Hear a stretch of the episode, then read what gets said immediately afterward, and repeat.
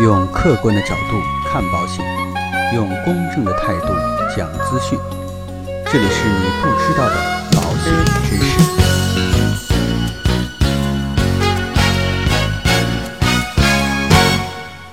好，各位亲爱的朋友们，大家好。那平常呢，经常有人在问呢，买保险到底是看产品还是看公司？很多的消费者呢，其实都想知道，究竟是大品牌的公司产品好，还是小公司产品好？那有很多的从业人员在说呀，保险呢都是按照条款来进行赔付的，即使小公司也是受保险法保护。这样看来呢，肯定应该是看产品更为重要。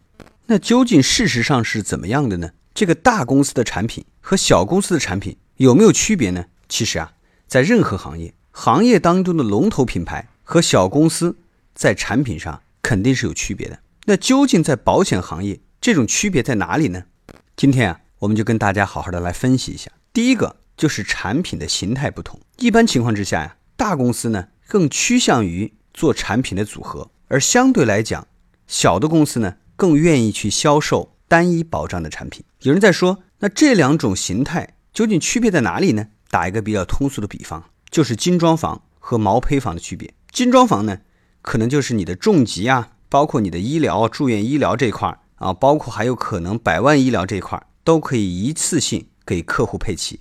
重疾险呢有一定的保额，医疗险呢又非常全面可靠，但是啊，整体缴费也可能会比较高。而刚才说的毛坯房，重疾险呢，可能只有一个裸险。在日常过程当中，不需要考虑医疗险的赔付，并且呢，加上小公司的互联网销售策略，重疾险的价格相对来讲比较便宜。很多的老百姓呢，可能自己不懂保险，但是呢，但是呢，有一颗贪便宜的心，这个呢，就正好中了互联网产品设计者的下怀。同样的保额去比保费，但是呢，却没有注意产品保险责任上的差别。比如说，消费者呢发生意外骨折，需要做支架、打石膏。第一年呢发生理赔，大公司和小公司都能赔。但是呢，到了第二年，大公司依然可以赔。那消费者呢，每次去复查、看门诊、换药都可以得到理赔。而小公司的意外险或者医疗险续保呢，它是每年进行审核，第二年呢就不一定能够赔了。第二个呢，产品细节的设计可能存在着不同。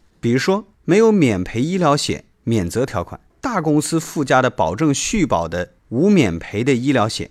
免责条款没有任何明显的不合理条款，而网上交一年保一年的无免赔额的医疗险就需要注意了，它可能有这样的或者那样的限制，比如说因被保险人挑衅或者呢故意行为而导致的打斗、被袭击或者被谋杀，这是不赔的；因被保险人疾病、食物中毒、药物过敏、中暑、猝死所造成的医疗事故是不赔的，还有可能在一些轻度的。重疾上面的一些理赔的差别，比如说原位癌，大公司呢可能对于这些轻症，包括原位癌是确诊即赔付，但是呢，很多的小公司对原位癌的赔付啊，要包含一个条件，叫做积极治疗以后才能赔付，并且呢，原位癌或者皮肤癌可能只能赔付其中的一个。第三个风险呢，就是像这种比较实心的这种百万医疗险的产品，可能存在的停售的风险。百万医疗险发生理赔啊。往往是比较严重的疾病，因为它有一个免赔额嘛，一万块钱左右。在续保比较轻松的情况之下，最怕的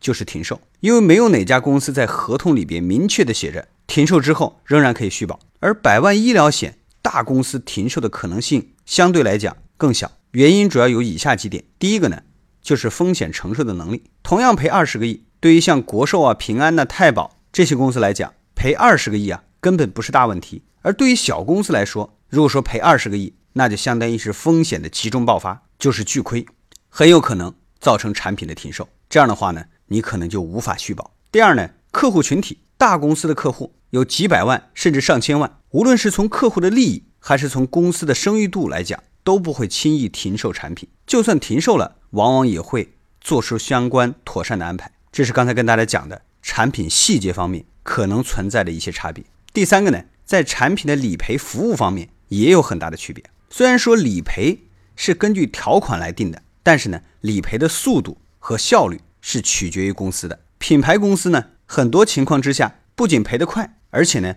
有一些特色的服务，比如说秒赔呀、闪赔呀，以及医疗费的垫付等等这些功能，并且呢，有很多的公司还有很多人性化的服务，比如说住院的探视、快速的理赔的通道。而相对来讲呢，互联网的小额的医疗险也能快速的赔付，但是呢，有额度限制，比如说就诊在三千块钱以下。在重疾的赔付上呢，由于网点覆盖相对来讲比较少，工作人员呢在后期的支持就捉襟见肘，所以呢，在理赔的时效上相对来讲就很难得到保证。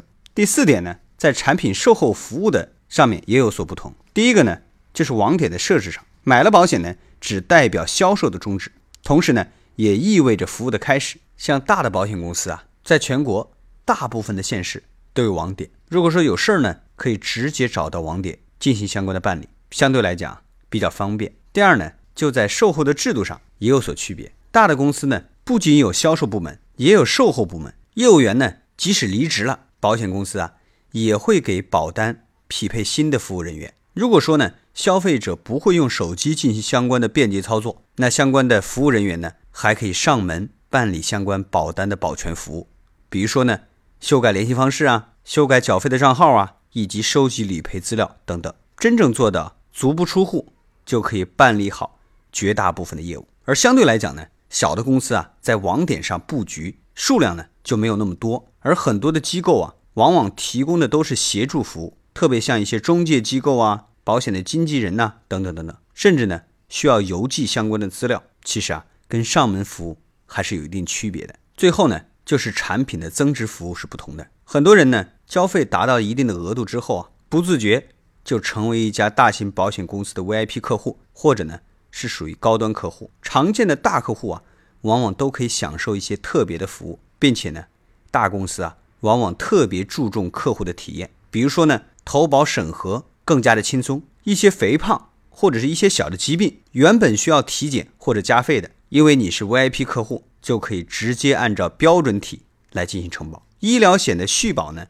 也更为的轻松。医疗险呢，发生多次理赔，到了续保的审核期的时候，大客户呢，往往更容易继续续保，或者呢，对于续保如果不满意的话，往往通过投诉也比较容易获得满意的解决。第三呢，就是 VIP 电话的专线和专门的服务人员，以及生日问候啊、积分来换礼品呢，以及其他的一些特色的服务，比如说养老社区等等等等。所以我觉得啊，不管大公司小公司啊。首先，至少它是一份保障。但是呢，有句话或者是有句老话啊，说的还是很在理的，叫做一分钱一分货。三流的公司呢卖产品，二流的公司呢卖服务，一流的公司啊卖文化。这个呢在保险行业一样适用。品牌的公司呢，产品细节更加的人性化，服务呢更加的周到，更注重客户的体验。所以呢，对于缴费能力相对来讲比较强的人来说，肯定首选的还是。线下的大公司产品，而对于缴费能力相对来讲不是太强，那又想拥有相对比较高、比较性价比的产品，这个呢其实是可以选择一些网上销售这样的性价比比较高的产品，也非常好。那今天呢就跟大家呀，针对于大公司、小公司在产品在服务方面有哪些区别，跟大家进行了相关的交流，也希望今天的节目能够帮助大家。好了，如果说您喜欢我们的节目，欢迎您点击订阅按钮来持续关注我们的节目。让我们下期再见。